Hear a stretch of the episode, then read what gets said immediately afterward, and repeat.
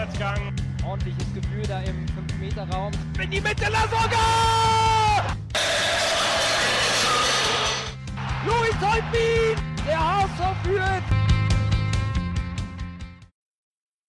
Hallo, liebe Zuhörerinnen und Zuhörer, liebe Derby-Sieger. Wir hören uns wieder einen Tag nach dem wunder wundervollen 4 zu 0 Sieg gegen den FC St. Pauli und hier sind wieder eure Podcaster Anki. Und Fidel? Und Nando. Ja, heute leider ohne den Krischan. Nächstes Mal ist er wieder dabei. Ja, äh, großes Thema ist natürlich das Stadtderby von gestern. Wir stellen euch kurz die wichtigsten Facts äh, vor und analysieren natürlich das grandiose Spiel unserer Mannschaft. Wir lösen euren HSV Man of the Match vom 25. Spieltag aus. Aus? Auf? Ähm, seid gespannt. Wir gucken natürlich, was sonst an dem Spieltag noch passiert ist. Wie ist die Lage der Nation sonst so in Liga 2? Köln gewinnt 5 zu 1 gegen Arminia Bielefeld zu Hause.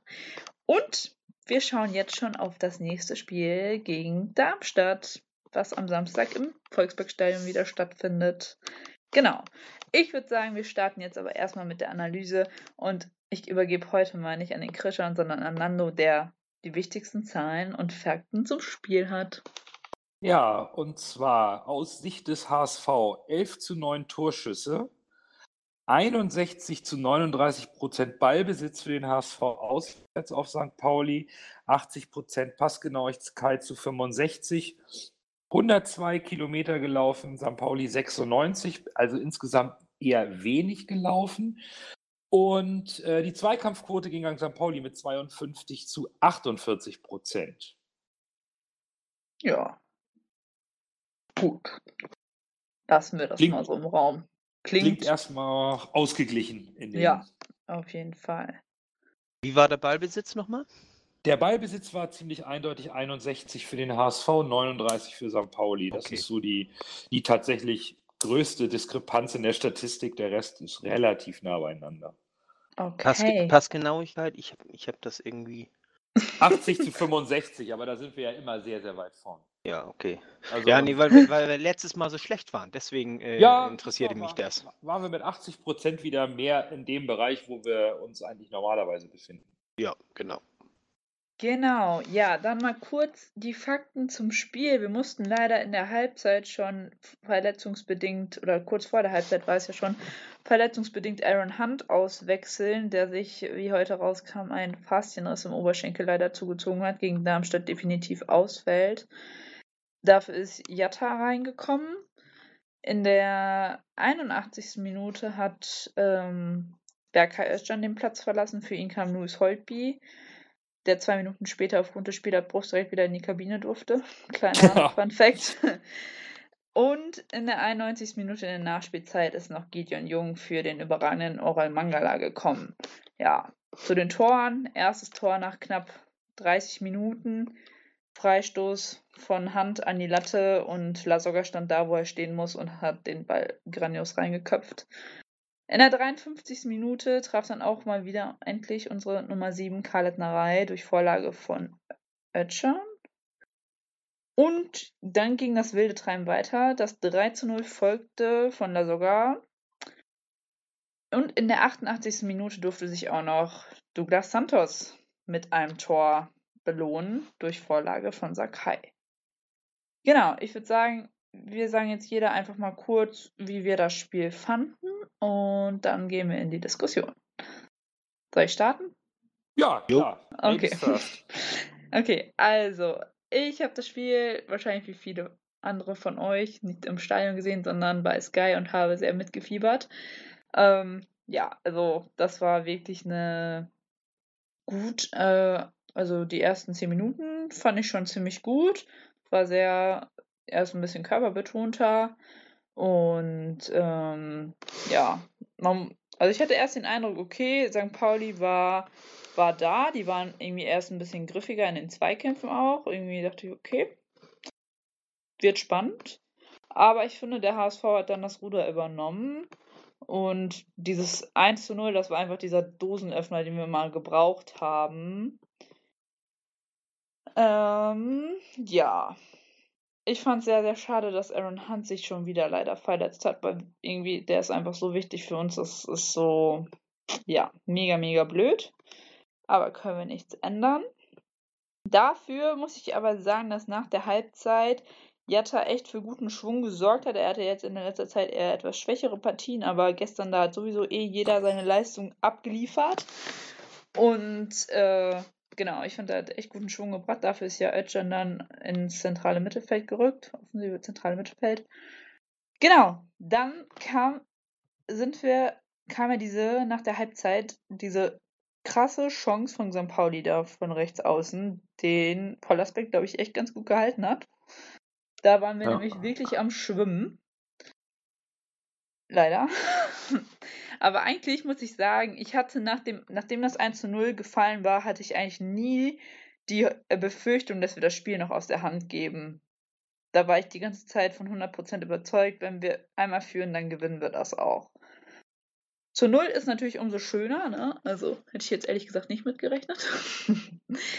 ja, 53 Minuten dann das Tor von Narei, auch super herausgespielt. Also was Mangala gestern abgeliefert hat, das war einfach nur Welt. Bitte Stuttgart, verkauf ihn für 2 Millionen an uns. Fertig. Ja, gerne. ja, dann Lasogga hatte auch gestern seinen super Tag. Auch der Ball, der ihm vor die Füße im 5-Meter-Raum gefallen ist, war dann auch mal Gott sei Dank drin. Und für Santos hat es mich einfach auch gefreut, dass der Ball in der 88. Minute reingegangen ist und er sich auch endlich mal mit dem Tor belohnen kann für die starke Leistung, die er gebracht hat. Ja, also ich fand auch so generell das Spiel, ist, ich finde, es hat mit zwei Sechser mit Janicic und Mangala einfach viel besser funktioniert. Wir waren irgendwie viel kompakter im Mittelfeld und ja, die Mannschaft war einfach da und hat gefightet und hat einfach ein rotzgeiles Spiel gemacht. Und zu Recht, okay, vielleicht ein Tor zu hoch, 4 zu 0 gewonnen. So, das ist so mein Eindruck. Ja, was das Taktische angeht, da seid ihr besser drin. Macht mal weiter. Jo, also äh, wir sind im Gegensatz zum letzten Spiel viel bissiger ins Spiel gekommen. Das hat man gemerkt, also äh, wir, wir wollten das Spiel unbedingt gewinnen. Das hat man unserer Mannschaft äh, von Anfang an angemerkt. Wir waren spritziger, wir waren äh, präsenter in den Zweikämpfen, sind Bällen hinterhergelaufen, die wir sonst äh, eher mal laufen lassen. Und äh, was auch ganz, ganz interessant war, war während der ersten Pyropause da, da haben die St. Paulianer, die haben alle so ein bisschen gelangweilt gestanden. Und Lasogga, der hat sich richtig nochmal warm gemacht, der ist gesprungen, gehüpft, gedehnt und so weiter und hat damit die anderen von uns alle so ein bisschen angesteckt auch. So, äh, erst war er alleine und dann fingen die anderen auch langsam an. Und also die, die waren heiß und vor allen Dingen äh, Lasogga war heiß, der, der wollte unbedingt. Der hat so gebrannt gestern. Das fand ich klasse. Das sehr gefallen. Was mir auch sehr gefallen hat, war unser Captain. War ja leider nicht lange auf dem Feld. Aber was er da gemacht hat, das war richtig schön gut. Er hat auch ein paar Mal, das, das war ganz interessant, er, äh, dann hat er da gestanden und hat äh, den Fuß auf den Ball getan. Und dann so nach dem Motto, ey, wenn ihr mich nicht angreifen wollt, warte. Und dann hat er gewartet, bis einer kam und dann hat er abgespielt und, und in, in die Lücke, die dann entstanden ist. Und äh, das war richtig, richtig clever. Also der, der ist, der ist einfach clever und er hat, äh, das konnte man erst richtig merken, er hat das Spiel richtig gelenkt und er war für die erste Phase war er auch sehr, sehr wichtig. Äh, nachher ist Yataya gekommen und da hatten, da ist, ist St. Pauli ein bisschen offensiver geworden, da hatten wir hinten mehr Platz, also, also vorne, von uns aus gesehen vorne mehr Platz. Und äh, in diese in diesen Raum konnte Jatta mit seiner Schnelligkeit wunderbar reinstoßen. Das war, äh, hätte man auch wechseln können ohne Verletzung. Also von, vom Mhm. taktischen her war das richtig gut. Am ersten Tor, klasse Freistoß, nur leider an die Latte. Aber wir haben ja einen Lasogga, der am schnellsten geschaltet hat gestern. Und ja, den richtig schön sahnemäßig gegen die Laufrichtung vom Torwart versenkt hat. Denn nachher, das, nach, nach der Pause, da kam St. Pauli noch mal ein bisschen, da hatten die zwei recht gute Chancen. Das, äh, bei, der, bei der ersten Chance, das war, äh, wie heißt er noch, der Japaner von Äh, Miyaichi? Miyaichi. Oh, Ja, den, Miyaichi. Miyaichi, äh, der hat draufgehalten und, und Lasogga geprüft. Und da wirklich die Konzentration zu halten, war gar nicht so ganz einfach. Die fingen nämlich in dem Moment nämlich hinter ihm an äh, mit der Pyro-Aktion. Und äh, das lenkt einen ja auch irgendwo so ein bisschen ab. War vielleicht auch gewollt, ich weiß es nicht. Aber auf jeden Fall ähm, hat Polle wirklich klasse gemacht. Dann kommt äh, unser zweites Tor. Das war das von, jetzt muss ich überlegen, Narei. von Narei, ne? Okay. Äh, hat Mangala sich auf der linken Seite durchgesetzt und äh, was ich wunderbar fand, äh, Jatta hat sich ganz an die Außenlinie ge gestellt oder, oder ist da an, ganz an der Außenlinie gelaufen. Den konnten Hm. sie nicht alleine lassen.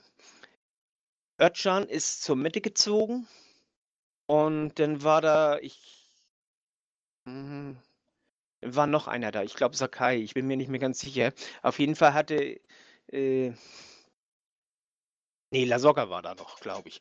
Und äh, Mangala hatte drei Möglichkeiten, wo er hinspielen konnte und er spielt ihn richtig schön in die Gasse, die die St. Paulianer dann eben aufgemacht haben, weil sie sich ja um die Gegenspieler kümmern mussten. Hm. Und da ist dann äh, Özcan reingelaufen, hat dann geschossen, den Himmelmann hat abprallen lassen und den Abstauber, den hat dann Narei gemacht. Drittes Tor, äh, das war auch so ein, so ein. Flipperding. Das war auch so ein Flipperding. Äh, Narei bekommt den Ball und, und lässt den abtropfen.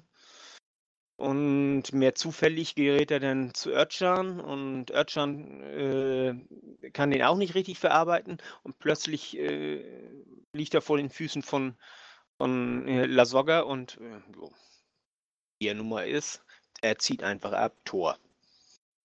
Und dann Yes. nachher äh, aus dem Standard, aus dem Freistoß, der kurz ausgeführt war. Und äh, da haben sie Santos nicht angegriffen und da konnte er so richtig Richtung Mitte ziehen und aufs Tor hämmern. Auch ein richtig schönes Tor. Was mich ein bisschen, was ich ein bisschen schade fand, war, Jatta hatte einmal eine sehr, sehr gute Aktion. Da kam er von außen und zieht volles Rohr ab und trifft den, das, das Lattenkreuz oben. Mhm. Ja, Das wäre schön gewesen, wenn er da ein Tor Stimmt, gemacht hätte. ja. Ich hätte es ihm gegönnt. ja. Das Wie gesagt, äh, cool. das, wir, waren, wir waren unheimlich bissig, aber äh, St. Pauli hat nie so richtig den hundertprozentigen Zugriff aufs Spiel gekriegt. Und das äh, lag daran, dass wir den, äh, den Zugriff nicht gewährt haben. Sobald sie den Ball hatten, haben wir den wiedererobert. Wir haben mit Gegenpressing gearbeitet, wir haben mit Pressing gearbeitet, auch äh, Pressing auf den Torwart und, und auf die Abwehr, äh, wo ich letztes Mal noch bemängelt habe, ja, die trabten so, erst einer trabte ein bisschen, dann trabte der andere so ein bisschen. Und diesmal recht, ging das richtig zackig. So einer läuft, der nächste läuft und noch einer läuft. Und, und äh, dann blieb Himmelmann oftmals nichts anderes übrig, als den Ball einfach nur äh, weit, weit Ja. weg. So nach dem Motto, äh, hoch, und weit, bringt, Sicherheit. Genau. Und das äh, hat alles viel besser geklappt. Also so, so wie sie gestern gespielt haben, so wünsche ich mir das eigentlich, muss ich ganz ehrlich sagen. War ein richtig schönes Spiel. Und was auffällig war, weder wir noch die St. Paulianer, keiner hat eine gelbe Karte gekriegt. Brüch, ich hatte erst meine Bedenken, weil er, ja, er pfeift mal so, mal so, hatte gestern einen sehr guten Tag. Er hat das alles souverän moderiert. Da waren einige Fouls dabei, da hätte man auch gelb zücken können, aber er hat darauf verzichtet und das war auch gut so. Denn äh, dieses Spiel, das war im Großen und Ganzen fair. Auch, auch wenn da, wie gesagt, diese, diese gelbwürdigen Fouls dabei waren, war trotzdem sehr fair, das Spiel. Und, und äh, denn er hat das Spiel ja immer im Griff gehabt. Mhm. Karten gibt man ja nicht einfach so, sondern äh, die Karten sind ja im Grunde genommen dazu da, dass das Spiel weiterhin fair und, und äh, fair geleitet wird vom, vom geleitet werden kann vom Ja. Richter. Und er hat das äh, Spiel die ganze Zeit voll im Griff gehabt. Und er hat sich auch äh, was mit der Pyro-Aktion und so äh, mit Fingerspitzengefühl gearbeitet. Also das war top. Also er hat gestern richtig seine Champions League-Leistung, also, also die Leistung gezeigt, warum er äh, FIFA-Schiedsrichter ist. Nando, du darfst. Ja, ähm, dass man äh, wenig Negatives zu einem bei einem 4 zu 0 Sieg im Stadtderby auswärts ähm, finden kann, ist klar. Ähm, beeindruckend fand ich eigentlich im Vorwege der Vorbereitung, ähm, erst hieß es im Training, wurde mit Ito auf der linken Außenbahn trainiert in der ersten Elf. Dann kam die Meldung, dass ähm, Paulis wichtigster Offensivspieler äh, Möller-Deli wohl eventuell ausfällt und dann hieß es im, beim Training des HSV steht plötzlich Janicic auf der Doppel-6 mit Mangala. Äh, Wolf hat da taktisch unglaublich klug gearbeitet. Pauli spielt gerne defensiv, auch zu Hause lässt den Gegner kommen, hat aber Möller-Deli jemanden, der das Tempo und die, die Spielintelligenz nach vorne mit reinbringt. Der war nicht da, der HSV stellt um, macht das Spiel deutlich, also ein bisschen langsamer. Wir sind nicht ganz so viel gelaufen wie sonst, hatten noch nicht ganz so viel Tempo, aber viel mehr Ruhe und, und Übersicht am Ball. Und wir standen so kompakt, ähm, das war schon von Wolf sehr, sehr stark äh, gecoacht und taktisch eingestellt. Da hat der Kauczynski, glaube ich, gut eine mitgegeben. Ähm, was, was mir halt, äh, was natürlich dann alles zusammenkommt in so einem Derby, ist, äh, sich von der Stimmung nicht irgendwie irritieren lassen oder von den Pyroaktionen. Da war der HSV ganz entspannt, die ganze Truppe war entspannt, hat das alles wunderbar aufgenommen und gut geregelt auf dem Platz. Und ein Lasogga lebt natürlich für sowas. Ne? Das ist der klassische Derby-Stürmer, der, der steht total auf solche Spiele. Da, äh, ne, wenn er mit dem Denken aufhören kann und einfach nur noch handeln muss im Strafraum, das ist ja super. Das war zweimal perfekt gemacht. Das muss man ihm hoch anrechnen, sofort zu schalten bei einem Freistoß von Hand. Während alle noch den Ball hinterher schauen, der in die Latte knallt, steht er da schon und äh, legt ihn schön auch ins lange Eck rüber und nicht irgendwie hektisch auf den Torwart, sondern überlegt ins lange Eck, auch beim, beim seinem zweiten Tor. Und ansonsten ähm, war das schon auch, auch in der zweiten Halbzeit ohne Aaron Hunt sehr, sehr souverän. Also was, was Mangala im, im Mittelfeld an, an, Fäden gezogen hat und, und, das ganze, das eigentlich den ganzen Platz kontrolliert hat, das war schon, schon mega krass. Äh, und die ganze Truppe war tatsächlich, wie ihr auch richtig gesagt habt, einfach geiler drauf. Die waren heißer, die waren griffiger.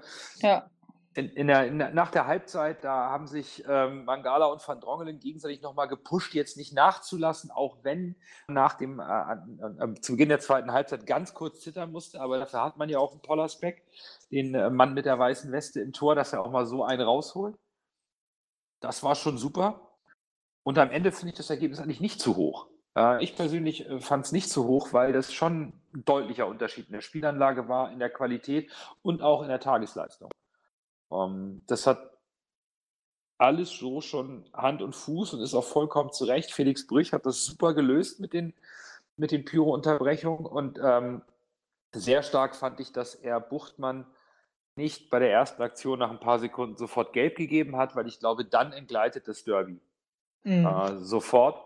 Äh, wenn man für die ersten, für das erste ähm, Revier markieren mit der gelben Karte nach irgendwie 20 Sekunden loslegt, dann hat Brüch echt ein Problem, weil dann, dann brennt es nicht nur außerhalb, sondern auch auf dem Platz. Ähm, das hat er super gelöst und am Ende gab es ja auch äh, dadurch, dass Pauli überhaupt nicht in die Zweikämpfe kam, ja auch kaum nennenswerte äh, Fouls oder irgendwas. Ich habe jetzt die Foul-Statistik nicht wirklich, aber da, da, da war ja nichts. Da, da war einfach sehr, sehr wenig überhartes oder überhaupt robustes Spiel. Da wurde sauber gespielt und ich hatte auch das Gefühl, Pauli hatte sich nach dem 2-0 spätestens nach dem 3-0 komplett ergeben. Da war auch kein Aufbäumen da. und der HSV hat es ganz seriös runtergespielt, dass sich Santos nochmal ein Tor abholt. Mega, freut mich sehr dass er in so einem äh, Derby, was ja jetzt nicht nur unbedingt, weil es gegen St. Pauli auswärts ins Stadtmeisterschaft, nein, wir waren unter Druck, mal diese drei Punkte zu holen. Und auch uns mal, und ich hoffe, dass das auch wirklich so ein Brustlöser war, dass man auch mal vier Tore geschossen hat. Aber wir brauchten den Sieg nicht, weil es gegen St. Pauli ging, weil uns sonst äh, der Kampf um den Aufstieg äh, entglitten wäre. Und so konnten wir wieder ein Statement setzen. Das war für mich am Ende eigentlich äh, tatsächlich das Wichtigste dass der HSV mit einem 4 zu 0 mal auch sich den, ein paar Tore reingehauen hat, was wir ja immer in den letzten Wochen und Monaten kritisiert haben, dass da der, der, die offensive Durchschlagskraft final fehlte. Das äh, wurde einfach mal richtig sauber rausgerotzt. Das ist ganz, ganz wichtig für die Mannschaft, wenn sie es richtig einschätzen kann für die kommenden Wochen. Hoffen wir das mal. Ja. Wir sind jetzt sieben Punkte vor St. Pauli drei Punkte vor Union und ein Punkt hinter Köln. Ja. Köln, Ja, Köln erreichen wir auf keinen Fall mehr mit der Tordifferenz. Müssen jetzt natürlich die Punkte machen. Union, paar solche Spiele noch, weißt du, dann haben wir auch Union auch eingeholt. Ja, da, schau, da schauen wir ja nachher nochmal drauf, wie es in der zweiten Liga aussieht. Aber ich, Genau.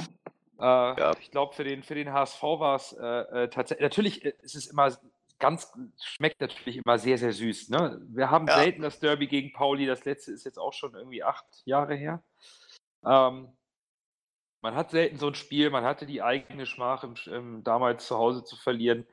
Aber wichtig ist in, in dieser Zweitligasaison, die ja für den HSV hoffentlich die Ausnahme bleibt, nachdem man aufgestiegen ist, jetzt in dieser schwierigen Phase in 2019, wo wir Punkte haben liegen lassen, die wir sonst eigentlich mitgenommen hätten, äh, dass wir hier mal so ein Statement setzen können nach den Wochen, wo es halt fußballerisch auch nicht so gut lief.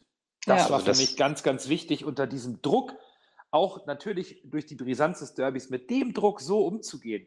Das war eine erstklassige Leistung von der Mannschaft und vom Trainerstab. Das war absolut erstklassig.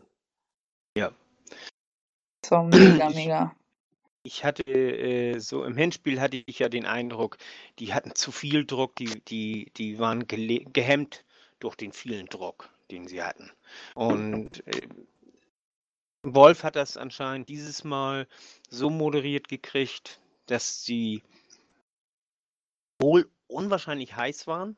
Hatte ich ja vorhin auch schon rumgeschnackt, aber nicht, nicht zu heiß. Also äh, Ja, genau. Kein- Es war ein keine- gesundes keine wilden Maß, war Aktionen. das. was meinst du? Das war ein richtig gesundes Maß an heiß Genau, sein. genau. Das, das wollte ich damit sagen. Also Ja. das war, äh, die waren unheimlich heiß, aber, aber die haben nicht überpaced, die haben, äh, sind nicht zu hart in die, in die äh, äh, Zweikämpfe gegangen und all sowas. Das kann ja immer leicht passieren, denn, ne? Ja. Ja, Wenn das man stimmt. zu viel will. Ja, Und ja. äh, das, das hat er richtig gut moderiert gekriegt, das muss man schon sagen. Ja, Also die haben Wenn- tatsächlich es geschafft, diese Motivation seriös fußballerisch umzusetzen und nicht äh, komplett zu überdrehen und sich nach 15 genau. Minuten ausgepowert in die Ecke zu legen. Sie haben da richtig dosiert das Ganze kontrolliert bis zum Ende durchgespielt, fand ich auch Mhm. absolut. Also da hat Wolf definitiv die richtigen Knöpfe gedrückt, Worte mal gefunden oder wurden richtig angenommen. Und es ist natürlich auch wieder ein Beweis dafür, dass es in der Mannschaft stimmt, dass nach den schweren Wochen man in der Lage ist, so fokussiert aufzutreten und einfach den Glauben an sich zu behalten, weil es kam ja auch schon wieder ein bisschen Unruhe durch die Presse. Auch die Fans waren ja auch äh, zum Teil auch zu Recht nicht mehr so ganz zufrieden mit der Leistung. Das war mal so ein Ding, wo ich sagen muss, okay, Chapeau, Ja. das kann man so anbieten. Das ist eine nette Antwort, das ist eine klare Ansage. Yes, auf jeden Fall. Äh, ja, leider wurde das Derby ja ein bisschen überschattet auch von diversen Pyroaktionen beiderseits. Ich fand es echt heftig. Also ich meine, dass die irgendwas mit reingebracht bekommen haben, habe ich mir schon fast gedacht, aber dass es so extrem auf beiden Seiten war, hätte ich nicht erwartet. Und ich hatte echt Schiss, dass Brüch dann doch abpfeift und unsere, unser Superspiel für den Arsch ist. Also. Ja, also ich fand es auch etwas hart zu sehen, wie viel an Material eigentlich noch auf den Tribünen liegt. Da, Ja, da muss man ja irgendwie einen Nachschubtunnel gegraben haben, so oft wie da was gedrillt wurde. Äh, also auf beiden Seiten. ja, Das, ja, das ich habe ist schon, boah, also. Ich habe eben noch gelesen, dass wohl, hatten sie bei der Bild-Zeitung geschrieben, dass wohl 300 St. Pauli Ultras versucht haben, bei der Einlasskontrolle da drüber zu stürmen und dann da halt ziemlich viel mit reingekriegt haben. Und die HSV-Fans haben wohl bei ihrer Choreo, also die hatten ja das Material für die Choreo, haben die das wohl, die Pyrotechnik in Kartons gepackt, verschweißt. Spürhunde haben die eigentlich durchsucht. Aber man vermutet, dass, ähm, dass sie da andere Gerüche rein noch irgendwie an den Karton gemacht haben, sodass die Hunde das nicht riechen konnten, dass da Pyrotechnik drin ist. Ja, na gut, das, Das sind ja auch die ältesten Tricks, ne? Also wenn du nicht in den Karton Ja, guckst, Das ist ähm, selber schuld, also, ne? bitte, ne? Also ich meine, Ja. da reicht ja, da reicht ja einfach nur irgendwie mit Deo drüber zu Ja, ordnen. Also ähm, ich, äh, ich meine, Pyrotechnik kommt jede Woche ins Stadion. ja, sicher. In, äh, Müssen wir in nicht Massen. drüber reden. Also ich glaube, ob, ob man da jetzt, wie die Bildzeitung da irgendwie groß erzählen muss, dass 300 Hilbandzaun und 500 Darnkarton Ja, Ähm, ich meine, das weiß das, man. äh, Ist man weiß es. Und ähm, glaube einfach, dass äh, gerade bei einem Heimspiel auch gewisse Ordner nicht so kontrollieren. Also äh, ist einfach. so. Ich glaube, man kennt sich irgendwann auch. Ja, man das- kennt sich und dann sagen die so, ach ja, komm doch. Und, und äh, es ist ja alles nicht nachzuweisen. Das ist ja auch Eben. okay. Ja, Was, was ich positiv fand, das war, dass Bernd Hoffmann heute gesagt hat, auch wenn das jetzt beim Derby drüber war, werden wir weiter an unserer Linie festhalten, zu versuchen, eine legale Form der Pyrotechnik durchzusetzen. Da ziehe ich auch vor Bernd Hoffmann meinen Hut, weil es nicht selbstverständlich ist, hm. nach so einer Aktion, die uns wieder viel Geld kostet, die uns wieder mit dem DFB in Schwierigkeiten bringt und der DFL, sich hinzustellen und zu sagen, okay, Derby, wir müssen ein bisschen aufpassen, aber wir bleiben bei unserem Weg. Finde ich wirklich gut von unserem Vorstandsvorsitzenden, da Ja. auch unseren Ultras weiterhin die Hand zu reichen und zu sagen, Leute, lasst uns gemeinsam an dieser guten Lösung arbeiten. Aber das heute ne, oder gestern war ein bisschen viel. Genau. Wir haben da schon einen ganz anderen Dialog erlebt. Ne? Haben wir auch mit Timo hier ja. auch gut besprochen. Oder nee, Oh, mit Cornelius war es Und mit ja auch. Cornelius dann auch, dass, dass das, ähm, mit Timo hatten wir es, glaube ich, auch nur kurz angesprochen, Ja, ähm, dass der Dialog auch beim HSV mit den Fans ein anderer geworden ist, was auch positiv trotz des Derbys, und es ist ja zum Glück nicht abgebrochen worden, auch da großes Lob an Felix Brich. Ähm, ja, Andere Schiedsrichter wären wahrscheinlich nicht mehr rausgekommen. Also da, Das ist, das ist möglich.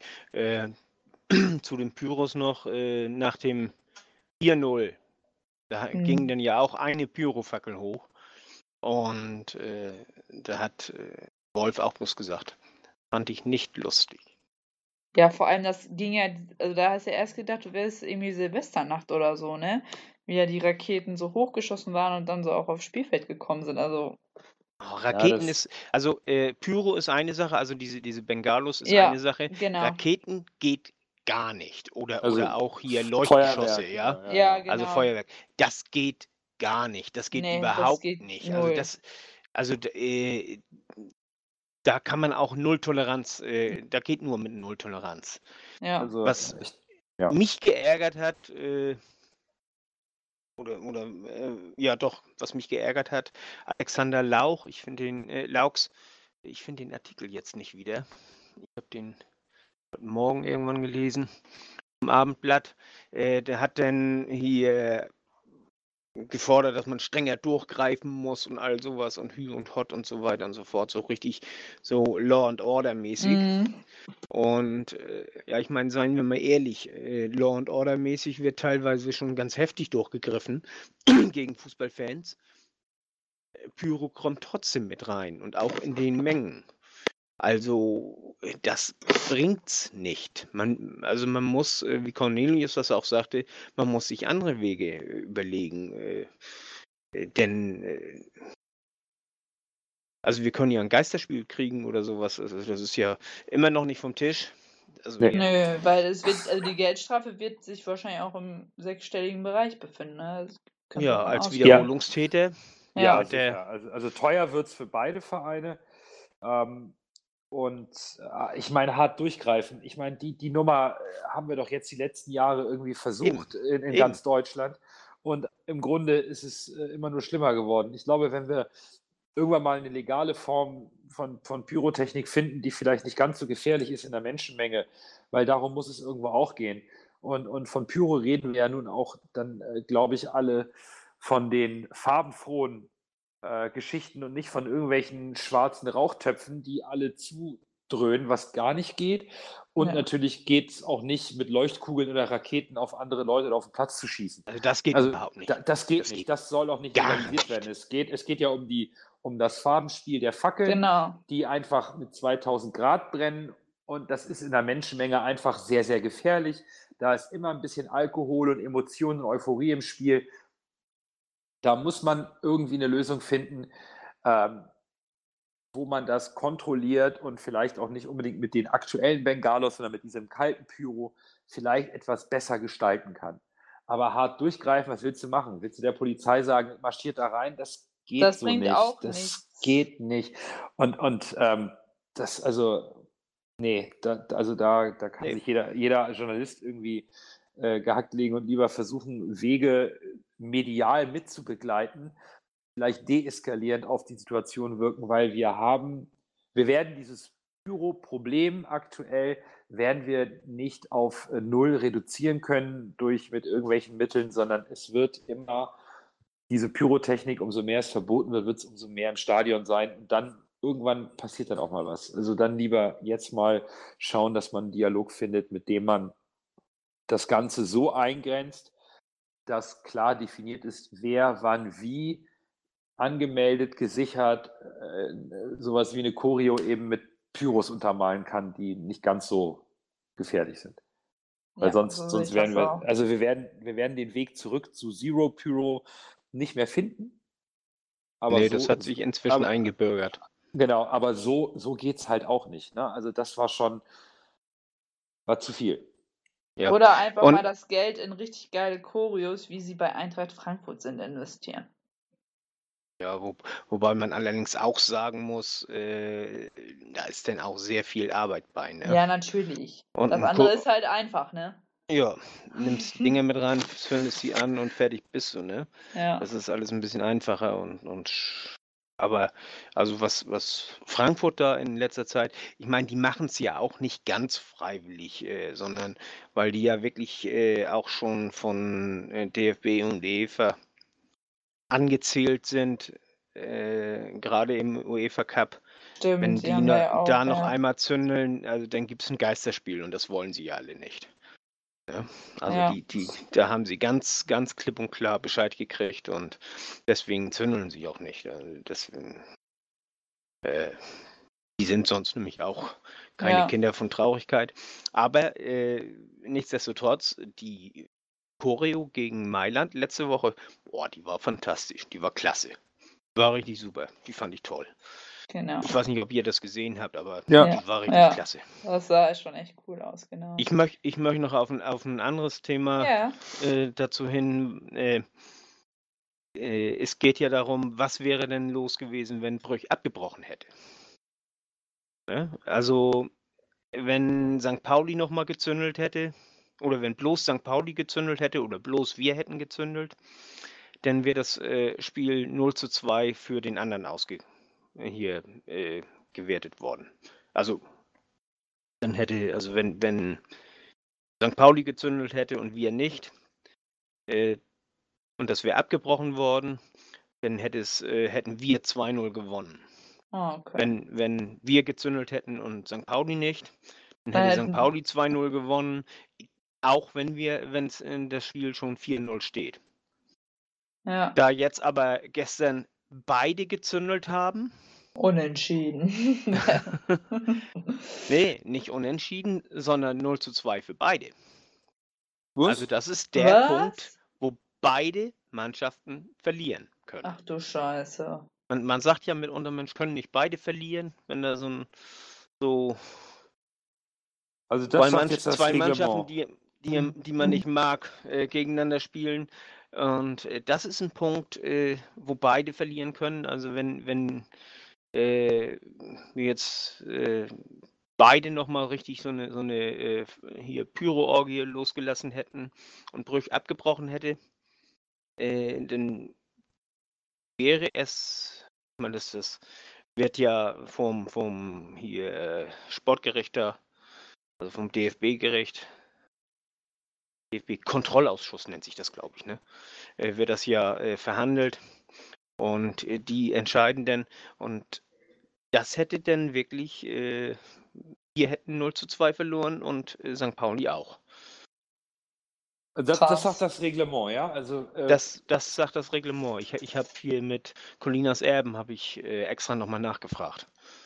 gut, dann äh, sollte uns das, glaube ich, auch allen HSV nochmal eine Lehre sein, wenn der Ja. Schiedsrichter irgendwann sagt, es reicht jetzt und die Kapitäne oder der Mannschaftskapitän kommt in die Kurve, dann sollten wir das schleunigst unterlassen, weil ähm, das wäre dramatisch bitter. für die Fanszene.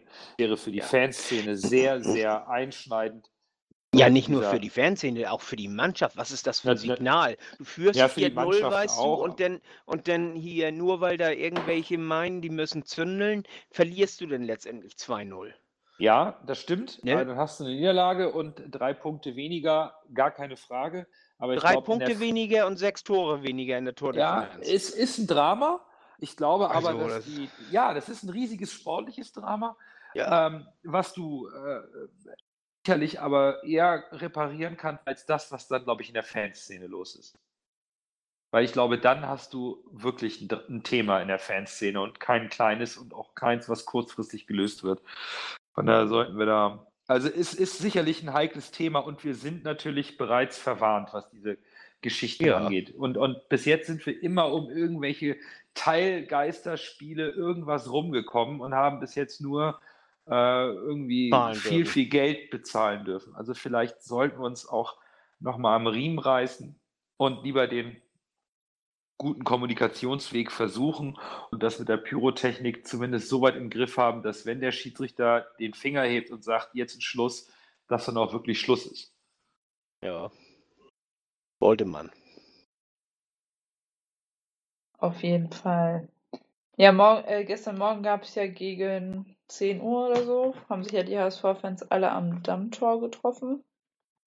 Sind dann mit circa 3000 Leuten oder so Richtung Millantor ge, äh, marschiert.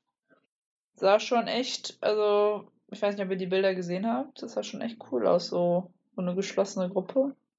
Ja, 3000 ich- Leute ist auch schon was, ne? Ja, also ob mit oder ohne Kader. Ja, das ähm, zeigt natürlich äh, immer ein Statement, ne? Bei so einem Derby immer ein Statement.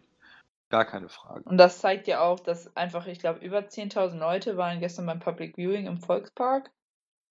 Auch schon Ja. ganz cool. Also, und ich Ich möchte habe bloß, echt, bloß die echt- Bilder gesehen, aber keine, keine Zahlen, weiß ich nicht. ja, es waren Aber über die Bilder waren 10.000. klasse. Ja. Und ich würde auch mal gern interessieren, wie bei Sky die Quote bei dem Spiel war. Also, weil ich glaube, Magdeburg gegen Sandhausen hat sich keiner angeguckt. Nee, mit Sicherheit nicht. Und Also- natürlich polarisiert das Derby auch. Eben. Ich meine, das hat, hat Sky ja auch echt groß aufgezogen, ne? Mit Barbaras und Klasnitsch dann als Co-Kommentatoren. Also war schon Ja. nicht Wie, ohne. wie fandet ihr die denn? Ich fand's richtig cool. Das war nicht so dieses neutrale Kommentieren, sondern da hast du gesehen, okay, die sind auch noch Fans und die, also ich finde, gerade bei Klasnitsch hat man das ein bisschen mehr gesehen, wie er abgegangen, äh, gehört, wie er abgegangen ist, als bei Barbaras, aber ich fand's eigentlich ziemlich cool. ich Der. Klasnitsch hat die ganze Zeit gesagt, das kann doch nicht sein. Mach Genau. das mal so. Mhm. Und Barbares hat die ganze Zeit gesagt, ich hätte gerne noch ein Bier, läuft alles. Ja. Der hat nämlich gar nichts gesagt. Ich, da habe ich mir richtig vorgestellt, wie er da sitzt. Ja. Weil die beiden den, den, den, den Sky-Kommentator und, und Klassisch anguckt und dann immer zu den, nach hinten ruft immer so, für mich noch ein kaltes. Danke, ja, gerne. Hier. nee, nee, macht ihr mal die Kommentare. Und klassisch ja, immer ja. so, der muss doch drin sein, der Ja. muss doch drin sein. Und und nicht. hier, guck mal, so geht das. 2-0. Äh, noch ein Getränk für mich, bitte. Also das, Ja. war, das, war, das war eine witzige Idee, aber war ja auch, war ja auch nett. Also war Ja. einfach nett, hatte ein bisschen mehr, ähm, mehr Spaß dabei. Genau, ja. gut. Ja, nee, ich fand auch so, also Toni Tomic fand ich auch jetzt, hat er das ganz gut gemacht, so, ne? Also, gab Ja, obwohl, schlimmere. obwohl er auch so ein bisschen pro, pro St. Ja. Pauli war. Er hat, Ja. ein paar Mal, er hat ein paar Mal gesagt, oh, den müssen wir doch machen. Also er ist anscheinend St. Pauli-Fan. Ah, ich Ja, nicht er hatte natürlich auch mit Klassisch den aktiveren Part, was da Ja. die Emotionen anging. Ne? Das war jetzt nicht Ja, irgendwie expertentechnische Kommentierung, das war ja mehr, äh, mehr so ein bisschen äh, auch mit Emotionen und Humor Ja. an der Sache. Ja. Und ähm, das ist schon okay, aber ich glaube, das ist in der Form tatsächlich auch kein Zukunftsprojekt, weil dann müsste man auch die beiden ehemaligen Fußballer zumindest ein bisschen schulen und mehr abholen. Also äh, Klasic war da einfach emotionaler mit dabei und, und ach, das, aber Rest- das, das ging ja auch nicht darum, weißt du, jetzt hier, Nee, dass sie eben. die Taktik da analysieren oder all sowas. Bei so einem Derby, da geht das meiste sowieso über Emotionen und, und das Ja, ja, klar. ging, ging einfach, äh, war, ich, ich fand das gut, dass sie das mal so gemacht haben. Und ich bin ja sowieso ein Freund davon, wenn äh, mit, mit zwei äh, Leuten kommentiert wird, also wenn, wenn ein Experte dabei ist und Mhm. dann, dann, dann Mhm. die äh, Kommentatoren, die haben oftmals keine Ahnung und äh, die erzählen mitunter so viel Blödsinn, äh, ah, wird mir richtig schlecht. Und äh, wenn die denn einen richtigen Experten dabei haben, Das ist auch Äh, eigentlich so das, für, das ist, ist für ja. die auch einfacher dann, ne? Wenn die da einen Experten an Hm. der Seite haben, ist das für die auch einfacher zu erzählen. Das ist, ja, selbst wenn man Sportjournalismus studiert hat, ne, du musst halt dich ja auch taktisch mäßig auskennen. Ist ja keine Frage. ja, äh, der, Ne? Knack, der Knackpunkt ist, wenn du äh, das Spiel siehst und kommentierst, du kommst mit dem Denken nicht so weit hinterher, dass du das Spiel gleichzeitig auch analysieren kannst. Genau, das ist es. Und, Ja. und äh, das ist äh, bei mir ja zum Beispiel ähnlich, äh, auch, auch wenn ich mich jetzt nicht als Experten oder sonst irgendwas sehe, aber wenn ich das Spiel live sehe, dann, dann äh, fieber ich mit, dann gucke ich, oh, und Tor und ja, und oh Mensch, das war doch ein Foul oder so, ne? Und, und, und solche Sachen alles. Aber äh, erst im Real Life gucke ich dann, wie stehen sie und, und, und mit welcher äh, Formation äh, hier laufen sie auf und, und, und, und sowas. Also äh, das, äh, da gucke ich ganz anders, ne? Mhm. Und äh, ein Experte, der guckt ja auch anders auf so ein Spiel. Ja, Und äh, das, du kannst aber als Moderator nicht so gucken. Denn wenn du dann so auf das Spiel guckst, dann, dann äh, wird es viel nüchterner alles und, und äh, dann kannst du die Zuschauer nicht so mitnehmen. Also von daher finde ich das schon gut, wenn die äh, ein Moderator oder ein Kommentator und, und dann ein Experte dabei, der ihm dann äh, den er dann mal fragen kann und oder der dann einfach mal äh, darauf hinweist, auch Mensch, hast du das gesehen, also wie die das gemacht haben und so. Also das, das finde ich schon klasse.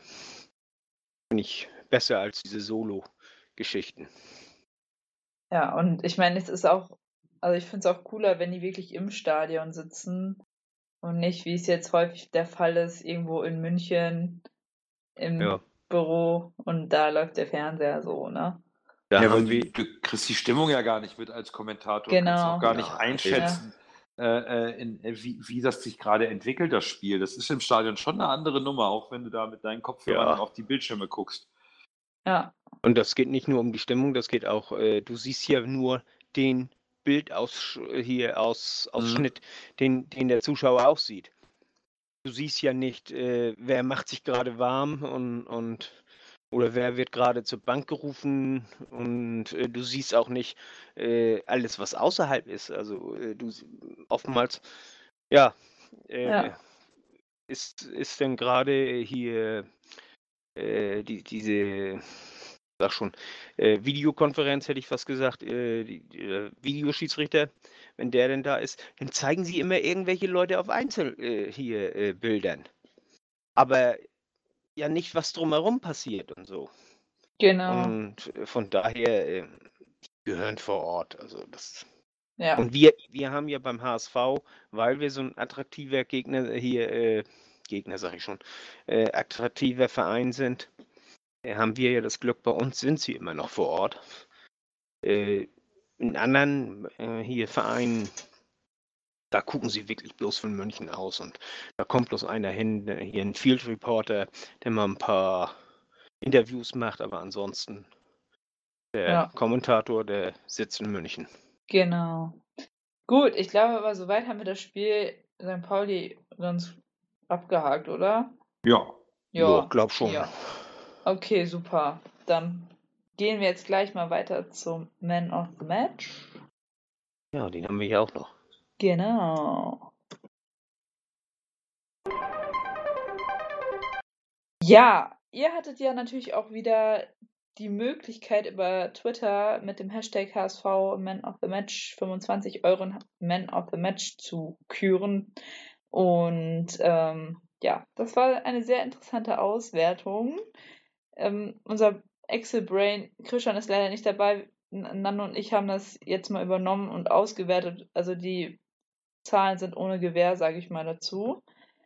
ähm, aber wir können Ja. gerne, wir können gerne noch mal kurz unsere, äh, also sagen wir, unser Man of the Match ist, wie wir ähm, die Punkte vergeben haben. Ähm, ja, ich habe drei Punkte an das gesamte HSV-Team vergeben, weil die gesamte Mannschaftsleistung mir einfach richtig, richtig gut gefallen hat und drei Punkte verdient. Lasogga hat einen bekommen, auch aufgrund seiner zwei Tore natürlich. Mangala hat einen, der war einfach, habe ich ja schon dreimal gesagt, Weltklasse gestern. Und Santos habe ich noch einen Punkt gegeben, weil ich mich wirklich sehr, sehr für ihn gefreut habe, dass er seine gute, gute Leistung endlich mal durch ein Tor küren konnte. Ja, das waren meine sechs Punkte. Fiete. Ähm, ich habe meine aufgeteilt. Und zwar einen an Aaron Hunt. Ich hatte ja schon gesagt, äh, in der äh, Spielbeschreibung der äh, Analyse, äh, wie gut es mir gefallen hat, wie er das Tempo rausgenommen hat und das Spiel richtig gelenkt hat. Einen an Mangala, der wirklich, also der hat ein wirklich Spitzenspiel gemacht gestern. Ein Punkt an Hollersbeck, weil äh, seine Leistung, hat, hat, äh, zweimal hat er wirklich äh, sehr gut halten müssen. Denn Sakai hat auch wirklich ein wahnsinnig gutes Spiel gemacht. Er hat äh, erstmal war er unheimlich heiß und, und äh, hat, hat dementsprechend auch, auch die anderen mit angesteckt und äh, dann auch äh, er hat defensiv hat er nichts zugelassen und hat auch immer wieder den Spielaufbau angetrieben. Also das hat, hat er richtig schön gut gemacht. Denn natürlich äh, darf ja nicht fehlen unser Pierre-Michel Lasogga, zwei Tore. Und auch sonst, äh, wie gesagt, er war heiß. Ich glaube, er ist nicht einmal ins Ab Abseits gelaufen, ne? Kann das angehen? Äh, Ja. Also ich. Kommt ich, nicht so häufig vor. Nee, kommt nicht so häufig vor.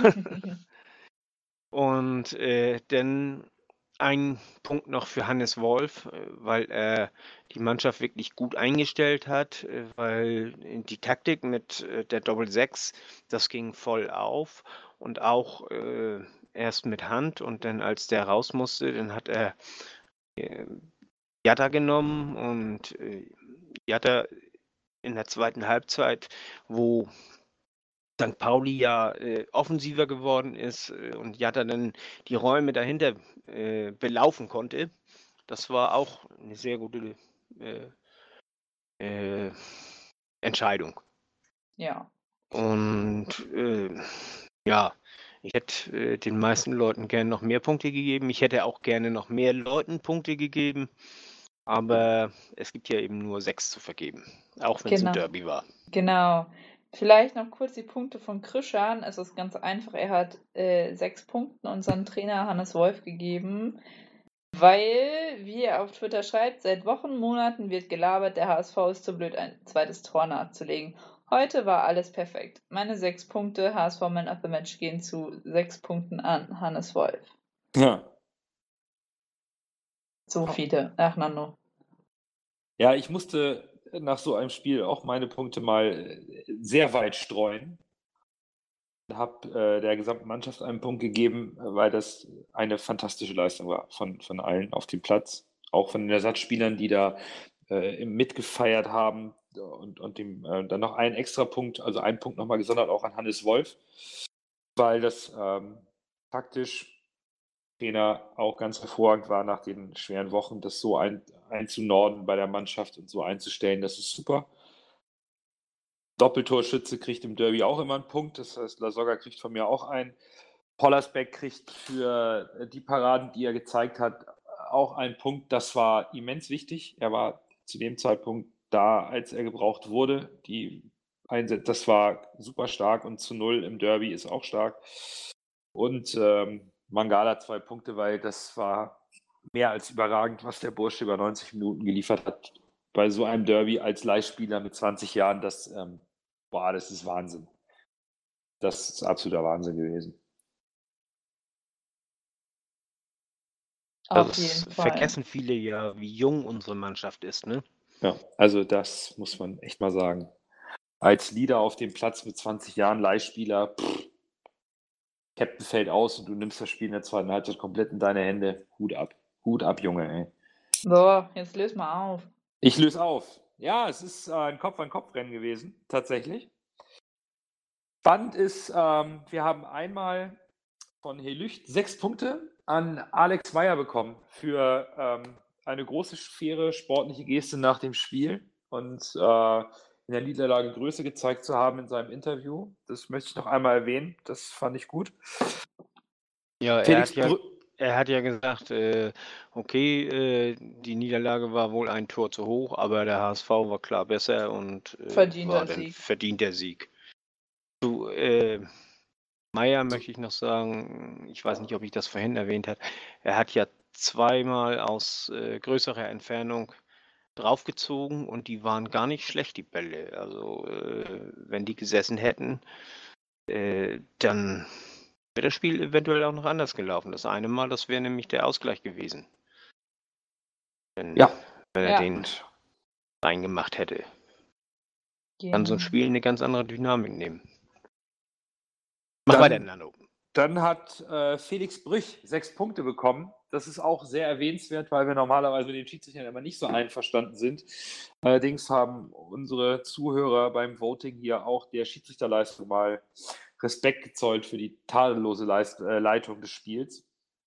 Auf Platz drei dann Hannes Wolf mit 18 Punkten. Finde ich sehr beeindruckend. Auch hier eine, eine Respektbezeichnung an den Trainer und seine Arbeit für dieses Spiel.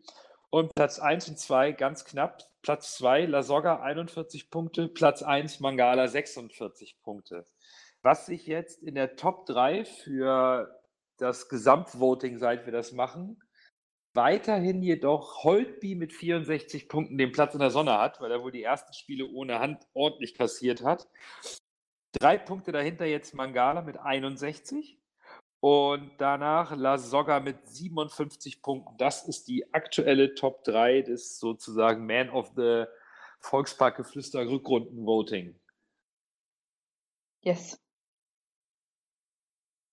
So sieht's aus. Sehr cool. Natürlich habt ihr auch nach dem Darmstadt-Spiel wieder die Chance, Möglichkeit bei Twitter euren HSV Man of the Match abzustimmen. Dann mit dem Spieltag 26. Krass, schon 26. Spieltag. Wir freuen uns drauf. Es war, ist echt super cool, wie aktiv ihr seid mit Abstimmen und Punkte vergeben und das macht echt Spaß. Also macht weiter so. Ja, wir haben den ähm, 25. Spieltag natürlich mit dem 4 zu 0 ziemlich soweit gekrönt, aber auch unsere Konkurrenten aus Berlin und Köln haben ihre Spiele gewonnen. Berlin hat 2 zu 0 gegen Ingolstadt am Freitagabend gewonnen. Und ja, die Kölner haben mal Bielefeld 5 zu 1 nach Hause geschickt. In der Höhe hätte ich es nicht erwartet. Ich dachte, Bielefeld zeigt ein bisschen mehr Kampf, aber war irgendwie nicht so. Und dann schießt Köln zu Hause auch mal fünf Tore. Was man aber dazu sagen kann, ich glaube, ich weiß nicht, ob Nando oder Fete du es warst, St. Pauli hat jetzt sieben Punkte Rückstand auf den direkten Aufstiegsplatz und Kiel hat ja auch gegen Darmstadt verloren. Ähm, ja, die sind jetzt elf Punkte vom direkten Aufstiegsplatz und acht Punkte vom Relegationsplatz entfernt. Das heißt, so langsam. Genauso wie Heidenheim, die ja auch verloren haben. Stimmt, die haben auch verloren. Gegen wen haben die denn nochmal gespielt? Bochum. Bochum, genau, die haben gegen Bochum gespielt. Ja, also ja, wir müssen jetzt weiter bisschen, Gas geben. Ja, es trennt sich ein bisschen die Spreu vom Weizen im Aufstiegskampf. Ne? Jetzt haben tatsächlich. Paderborn hat gegen Aue verloren und genau. Hat nur unentschieden gegen Duisburg. Ja. Genau, Paderborn verliert, ähm, Kiel verliert, Heidenheim verliert und die haben jetzt in den letzten Wochen nicht mehr so gepunktet. Jetzt ist die Lücke groß. Und jetzt haben wir aktuell den Dreikampf um die ersten beiden direkten Aufstiegsplätze. Also das yes. äh, ist jetzt wirklich eine ganz, ganz heiße Kiste. Da, auch da ist unser Torverhältnis natürlich im Vergleich zu Union, glaube ich, mit plus 20 und Köln ist eh äh, über 30. Also über weit weg mit dem Torverhältnis. Ist noch eine kleine Hypothek, die wir mit uns tragen. Allerdings haben wir beide nochmal direkt vor der Brust, wenn auch auswärts. Aber ähm, ich glaube, dass der Aufstiegskampf so jetzt, das war jetzt, glaube ich, auch durch den Sieg des HSV gegen den Tabellenvierten schon so eine kleine Vorentscheidung für die Plätze 1 bis 3. Also die drei Mannschaften, die jetzt auf Platz 1 bis 3 stehen, machen es am Ende auch unter sich aus. Ich möchte St. Pauli dann noch nicht ganz rausnehmen. Also St. Pauli hat 43 Punkte, äh, Union hat 47 Punkte, äh, wir haben ja 50 und äh, Köln hat 51. Äh, St. Pauli ist zwar von uns sieben Punkte weg, aber man darf auch nicht vergessen, wir spielen noch gegen Köln, noch gegen Union und St. Pauli hat die äh, Großen schon alle gehabt. Und hat eigentlich das leichtere Restprogramm. Das ist also. Ich möchte ihn noch nicht ganz aus dem, aus dem Aufstiegsrennen verabschieden. Also ich möchte eigentlich eh noch gar nichts verabschieden, weil irgendwie diese zweite Liga, die ist so unberechenbar. Ja, irgendwie jeder eben. jeden schlagen. Also das ist so weiß nicht, jedes Wochenende ist einfach komplett unterschiedlich. Ja, wobei, wobei Kiel und Heidenheim, die haben elf Punkte Abstand. Ja, bei, klar. bei neun Spielen, das sollte schon mit dem Teufel zugehen, ja. also wenn die uns noch einholen. Ja, Kiel, Kiel und Heidenheim spielen auch noch gegen Pauli, also ähm, das Programm ist schwer. Die Liga ist ausgeglichen. So, so, so. Hm, ich will ja. das auch gar nicht runterspielen. Aber ich glaube schon, dass ähm, einmal die Qualität der jeweiligen Mannschaften, nämlich von Hamburg und Köln, einfach äh, stark genug ist. Und Union ist unfassbar beständig. Also bevor ja. die verlieren, holen die einfach noch ein Unentschieden und mausern sich einfach und halten sich da oben fest, während die anderen äh, doch jetzt schon ein bisschen haben abreißen müssen. Natürlich hat Pauli jetzt noch nicht so extrem abreißen lassen müssen, aber auch deren Torverhältnis ist ja jetzt äh, nicht gerade das Beste. Und ähm, da sind also, ich glaube, dass es wird äh, Platz 1, 2 und 3 geht, wird unter den dreien ausgemacht, die jetzt auch oben stehen. Und da hoffe ich natürlich, dass der HSV gegenüber Union Berlin etwas mehr Qualität und Punkte äh, oder Qualität an den Tag legt und äh, die entscheidenden Punkte mehr holt, um nicht am Ende Dritter zu werden. Ja, äh, die Wahrscheinlichkeit ist natürlich äh, wesentlich größer, dass die ersten drei, äh, die ersten drei Plätze auch nachher belegen. Äh, nicht nur wegen der drei Punkte, die äh, St. Pauli weniger hat, sondern St. Pauli hat auch wirklich die, von den ersten vier den schlechtesten Kader. Das äh, muss man schon so sagen. Bei Union, die haben keinen schlechten Kader zur Verfügung, was, was äh, so äh, die erste Elf angeht. Und die haben, äh, also die haben einen unheimlich ausgeglichenen Kader, selbst was die Bank angeht. Also die, die können hin und her wechseln und wenn sich da mal einer verletzt, da kommt der nächste rein und, und das ist eine unheimlich gute Mannschaft an sich. Und das äh, beeindruckt mich. Ich glaube nicht, dass die noch groß federn lassen werden. Ich glaube, das wird, die, die werden sehr beständig sein. Und ich hoffe, dass da weiterhin einige Unentschieden bei sind, die ihnen Punkte kosten. Äh, ich glaube aber nicht, dass sie besonders viel verlieren. Ja, Union ist, ist brandgefährlich. Bei Köln weiß man, woran man ist. Schießen das meiste in Grund und Boden und leisten sich vielleicht mal einen Ausrutscher, wobei sie diese Unruhe im Verein äh, hat die Mannschaft bravos äh, von sich abprallen lassen mit dem äh, Rücktritt des Präsidenten und im Theater auch mit, mit Armin Fehl, mit der sportlichen Führung äh, und dem Präsidenten. Das hat die Mannschaft überhaupt nicht interessiert. Die schießen sich da momentan komplett frei. Und ähm, Union muss man tatsächlich, da muss man ein Auge drauf haben, dass man da möglichst äh, Schlag für Schlag mitgeht. Und wenn die mal wieder einen Punkt liegen lassen, dass wir dann mal wieder äh, zwei vorlegen können. Ja. Genau. Genau. Ja, bleiben wir gespannt, wie es weitergeht. Ich weiß nicht, habt ihr irgendwie die nächsten Spiele gerade im Kopf? Äh, nächste Woche ja Darmstadt. Genau, nächste Woche spielen wir gegen Darmstadt. Köln spielt auswärts in Duisburg. Ja, Kiel gegen Aue. Und Heidenheim gegen Union. Oha! Das könnte Oha. interessant werden. Heidenheim ist- zu Hause. Ja, Pauli muss nach Sandhausen. gut. Paderborn zu Hause gegen Ingolstadt und Regensburg zu Hause gegen Fürth. Also sehr interessant ist tatsächlich Heidenheim gegen Union am Freitag um 18.30 Uhr. Ja. Da, da hätten wir mal so ein Spiel, wo Union äh, federn lassen könnte, Kann. wenn Heidenheim kann. Wenn Heidenheim doch nochmal versuchen will, Platz 3 anzugreifen. Auf der anderen Seite, der HSV ist natürlich in der Pflicht, zu Hause gegen Darmstadt das Ergebnis vom Stadtderby zu bestätigen. Das war nichts wert, wenn wir zu Hause Darmstadt nicht schlagen. Eben. Also bei all der Euphorie, die jetzt bei uns herrscht, rund um den Verein, bei den Fans, wir müssen Darmstadt schlagen. Wir müssen sofort nachlegen. Wir dürfen ja nicht eine Sekunde nachlassen. Ich hoffe ja, dass das wirklich der Brustlöser war, um jetzt auch mal wieder eine Wolfsch-Serie hinzulegen, wie in der Hinrunde 2018. Ja. Das Und- würde uns gut zu Gesicht stehen. Und vor allen Dingen, äh, äh, wir haben 4-0 gewonnen. Das heißt also nicht bloß mit einem Tor, sondern wir haben vier Tore geschossen. Und das kann der Mannschaft dann auch mal zeigen, okay, das nächste Mal, wenn wir mit einem Tor führen, wenn wir noch ein bisschen mehr Druck machen, dann äh, führen wir vielleicht mal mit zwei Toren oder mit drei Toren. Und dann, das, das bringt viel mehr Spaß. Ja, zumal es ist das letzte Spiel vor der Länderspielpause. Also man kann noch mal alles reinwerfen und sich danach ein bisschen erholen. Wir haben ja nicht ganz so viele Nationalspieler aktuell. Ähm, von daher könnte man jetzt tatsächlich ähm, sich mit dem Sieg gegen Darmstadt nochmal richtig sauber auch gegenüber der Liga wieder positionieren- positionieren und sagen, hier, der HSV aus der Hinrunde, der alles gewonnen hat, ne, der ist wieder da, aufgepasst. Hier. Und ähm, dann kann man auch mal mit neuer Kraft nach der Länderspielpause in die letzten schweren Begegnungen gehen. Ich meine, es, es ist nicht mehr weit.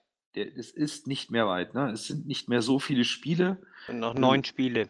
Es ist da, genau, wir sind schon im letzten Drittel der Saison.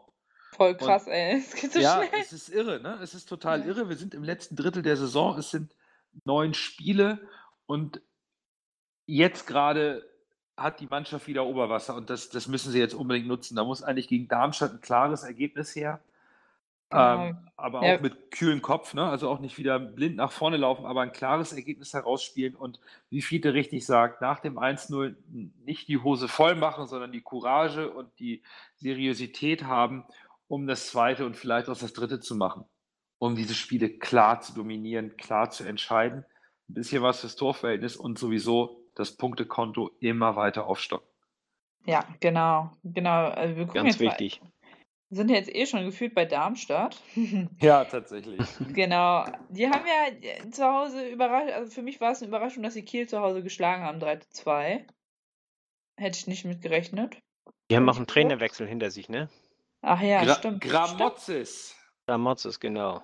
unser ehemaliger Spieler. Jetzt Ah. Trainer bei Darmstadt. So schnell kann es gehen, ne? Ja. Genau. Ich bin gespannt, wie sie in Hamburg auftreten werden. Also das Hinspiel haben wir ja 2-1 gewonnen. Haben wir auch erst 2-0 geführt, dann ein blödes Gegentor kassiert. Kann ich mich noch dran erinnern? Selber im Ja. Stadion. Das stimmt, Ja. da fing das äh, fast noch so ein bisschen an zu kippen. Ja, in der Tat. Und wir spielen ja tatsächlich hier Kempe, einer der führenden Bundes äh, Zweitligaspieler aktuell im Kader. Ich bin, bin gespannt, wie, wie Gramozis da schon Einfluss auf die Mannschaft hat. Das 3-2 gegen Kiel war allerdings äh, beeindruckend, fand ich auch. Hätte ich so jetzt auch nicht, nicht erwartet.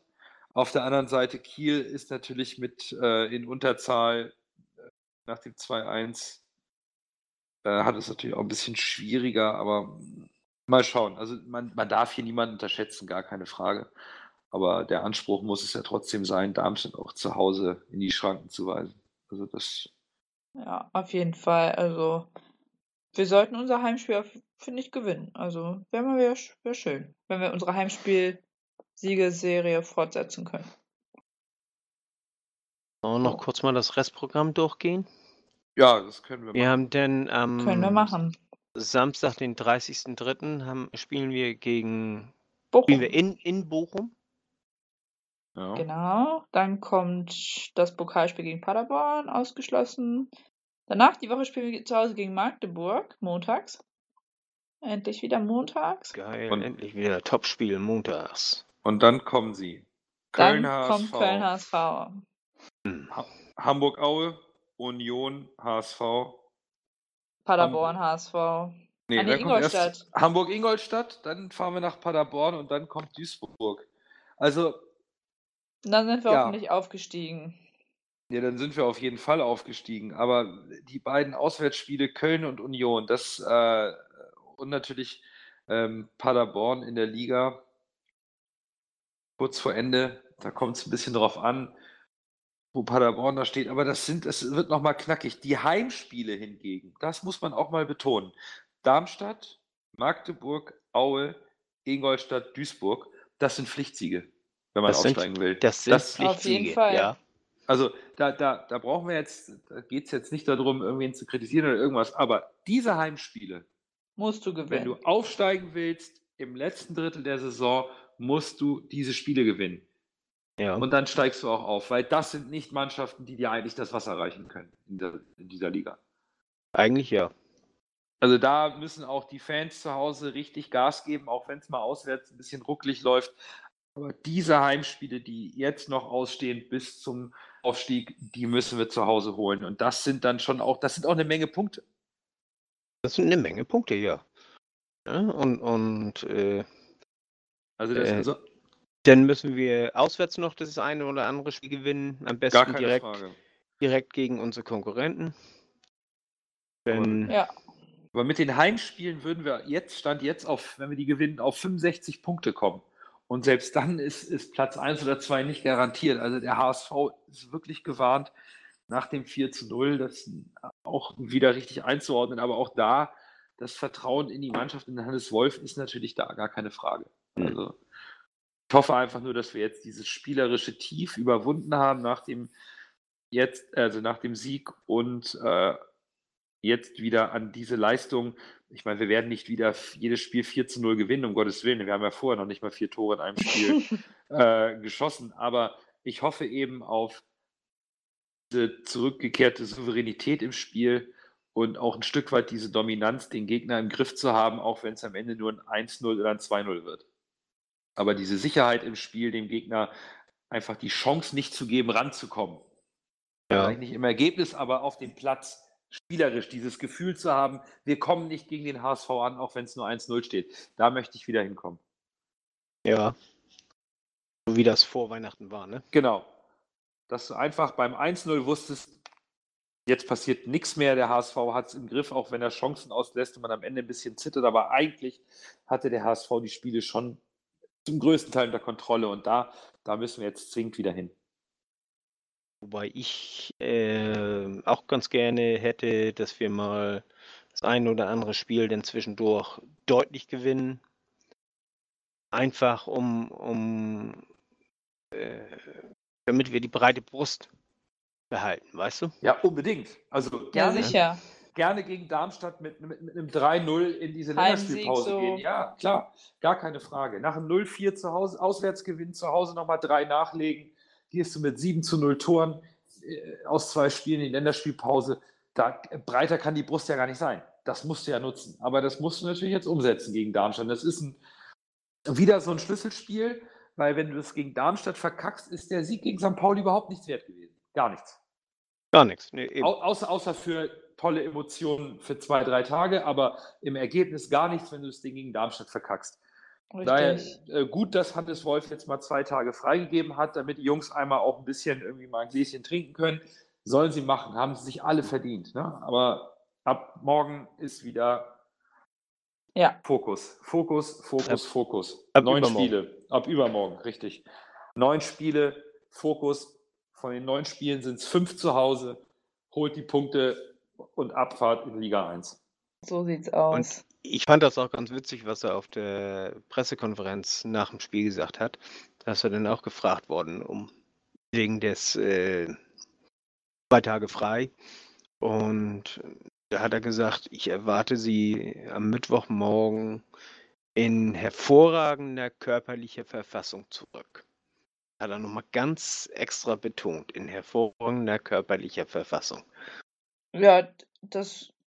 Also heute Louis Holtby hatte seine Instagram-Story. Da ist er auch Ja, erstmal irgendwie neun Kilometer gejoggt um Hamburg. Hat dann dazu geschrieben, ja, er wollte nochmal zeigen, wer die Nummer eins ist und so. Oder irgendwie, So warte, das, das, das, der hat das so lustig, irgendwie, warte mal. Äh. Genau, dann hat er so ein Foto von der Alster gemacht und da so, ein H so eine HSV-Fahne als Gift draufgesetzt. Und dann hat er dann sein, was er gelaufen ist, gepostet, neun Kilometer. Und dann hat er dabei geschrieben, wollte nur sicher gehen, dass Hamburg schwarz-weiß-blau ist. Ja, das, äh, ja, da gab es einige interessante Social Media ähm, Posts äh, äh, von den HSV-Spielern. David Ja. Bates äh, fand oh ich Gott, dieses absolut, Bild ist so absolut geil. beeindruckend für Ja. jemanden, der das Old Firm äh, äh, gespielt hat. Äh, sich so ein, Po- so ein Bild äh, mit die Stadt gehört uns, ah, das, hat, Ja. das hat mich schwer beeindruckt. Das hat Ja. mich schwer beeindruckt, weil der kennt ja eigentlich mehr oder weniger die, die Mutter aller Derbys. Ne? Also Ja, das hat er gespielt in Schottland und dann sich so hier ähm, zu integrieren und das zu spüren, Hut ab. Also das, das hat mir imponiert und auch, ähm, dass die Spieler an sich äh, ganz, ganz offen mit den Fans äh, umgehen, was diese, äh, die Siegesfeier angeht, weil sie auch das Gespür dafür haben, dass die Fans es auch gebraucht haben, dass das für uns auch ein besonderes Spiel war im Derby, da so ein bisschen mehr ähm, private Bilder zu teilen, auch aus der Kabine vom Verein selbst hochgeladen, hat mir sehr gut gefallen, um diese Stimmung mal rüberzubringen. ich Also, fand dieses Video, was der HSV auch gepostet hat, wo, La wo die Lasogga so von hinten gefilmt haben, wie er so in den da Ja. gegangen ja, ja, Weil das war so cool gemacht und das war wahrscheinlich echt so eine mega spontane Aktion. Das ist richtig Geiles draus geworden. Also Ja, Hut das- ab an die HSV Social Media Abteilung, falls Ja, ihr das also- hört. Hm. Ja, das, das, das war wirklich gut. Das war sehr, sehr gut, um den Fan, um auch diese Brücke zu den Fans zu schlagen, was die Emotionalität und die Bedeutung äh, des Spiels und der ganzen Saison angeht, diese Geschlossenheit. Das, das äh, sehr, sehr gut gemacht. Spieler auch selber ähm, wohl wissend, dass eventuelle äh, Spitzen gegen den, den Stadtrivalen auch mal in der Presse negativ sein können, trotzdem gesagt haben zu ihren Agenturen, haut die Bilder raus, schreibt auch gerne einen markanten Satz rein, aber das ist jetzt wichtig. Ja. Und Sehr das. Also- Bild von Mickel, wo er die, die Eckfahne umhaut, das ist auch so richtig cool. Ja, das finde ich persönlich nicht gut, ähm, weil Ich man in einem Sieg, egal ob das ein Pliquet gemacht hat oder nicht, äh, nach so einem Sieg sollte man Größe zeigen. Und Größe zeigt man nicht. Äh, ich weiß nicht, ich bin da ein bisschen zielgespalten. Es ist eine Sache, ein Bild zu posten äh, von sich auf dem Platz, hinter sich die Anzeigetafel, wo 4-0 steht und sagen, die Stadt gehört uns. So, das kann man machen. Es war Stadtderby. Wir haben es eindeutig gewonnen. Ähm, Utensilien des Gegners irgendwie in den Boden zu treten, ist so ein bisschen wie die Fahne des anderen Vereins zu verbrennen bei einer Pyroaktion. Das geht mir persönlich einen Tick zu weit. Ähm, ja. Ist, aber das ist, wie gesagt, meine persönliche Meinung. Ja. Andere Leute sagen, St. Pauli hat es verdient, haben die bei uns im Stadion auch gemacht. Auge um Auge kann man in der Fußballrivalität so sehen. Persönlich hätte mir da auch, wenn die Emotionen bei Mickel ein bisschen drüber geschlagen sind, alles cool. Ne? Ich will den Jungen jetzt gar nicht verurteilen. Für mich persönlich ist es nicht ganz so cool. Da finde ich halt die anderen Bilder ein bisschen geiler. Also wo, wo. Boah, ihr müsst mal, ihr müsst mal, kurzer Werbeblock, auf die Seite von witters.de gehen und euch da die Bilder von der Agentur angucken. Da sind so drei göttliche Bilder von Julian Pollersbeck dabei, wie der da steht, ne, beim Feiern. Das ist so, oh mein Gott. Das ist so göttlich, kann man nicht beschreiben. Ja, göttlich ist auch so ein passendes Stichwort für das Derby, würde ich sagen. Ja, also. Das, das, das hat mich auch amüsiert. Da kam hier der HSV heute auch äh, auf Twitter mit. Ja. Äh, mit ein, ein göttlicher Sieg. Und göttlich groß geschrieben. Ja, ja, es fühlt, sich, auch einen Tag später noch göttlich an. Ja. Gut, ähm, damit muss allerdings der Präsident des FC St. Pauli leben. Der hat sehr markante Aussagen getroffen. Eben. Das fliegt ihm bei dem 0 zu 4 natürlich auch vollkommen zu Recht jetzt um die Ohren. Also, ja, ja bitte. Also, das, äh, da bin ich auch total konform. Solche kleinen Wortspiele, die hat er sich, die hat er sich selber auf die Fahne zu schreiben. Das ist auch ja, okay. Auf Aber, jeden Fall. Gut, das Derby ist, glaube ich, abgehakt. Die genau. mit. Darmstadt gewinnen wir hoffentlich auch. Was sind eure Tipps? Ja, jetzt ich mache den Krischan, ich sag 3-0. Okay. 3-1. Ah, ich sag auch 3-0. Ja, so, jetzt. Genau, ich würde sagen, dann sind wir für heute einfach durch. Ja. Ja. Fiete, vielleicht hast du noch eine Podcast-Empfehlung für uns. Ja, und zwar den äh, Schlüsselspieler-Podcast. Das ist, ich bin da mir zufällig drauf gekommen. Da hat mir jemand erzählt, ich, ich bin ja alter Handballer und äh, da wäre eine Folge mit äh, Henning Fritz. Und die habe ich mir dann mal runtergeladen. Die war ganz gut und jetzt höre ich mir die Folgen von Anfang an an. Also da kommt immer äh, entweder ein, ein, Trainer oder, oder Physiotherapeut oder, oder auch Spieler also, kommt äh, zu ihm und wird interviewt. Das Ganze ist eine, oh, ich meine, meine Dreiviertelstunde, eine Stunde oder sowas so insgesamt. Und das ist richtig interessant und, und äh, man lernt auch ein bisschen was dabei. So, also das Finde ich schon ganz gut und der ist ganz cool. Gut gemacht Sehr auch. schön. Sehr gut. Genau, dann würde ich sagen, sagen, sagen, sagen. Danke viel für deine Empfehlung. ähm, genau, wir bedanken uns natürlich auch beim HSV Netradio und folgt uns weiterhin auf Twitter, Facebook, Instagram, und was auch richtig, richtig cool wäre, wenn ihr uns bei iTunes oder sonstigen Streaming-Diensten einfach mal bewertet und uns auch weiter über Social Media, über unsere Homepage volksbackgeflüster.de weiter Feedback gebt.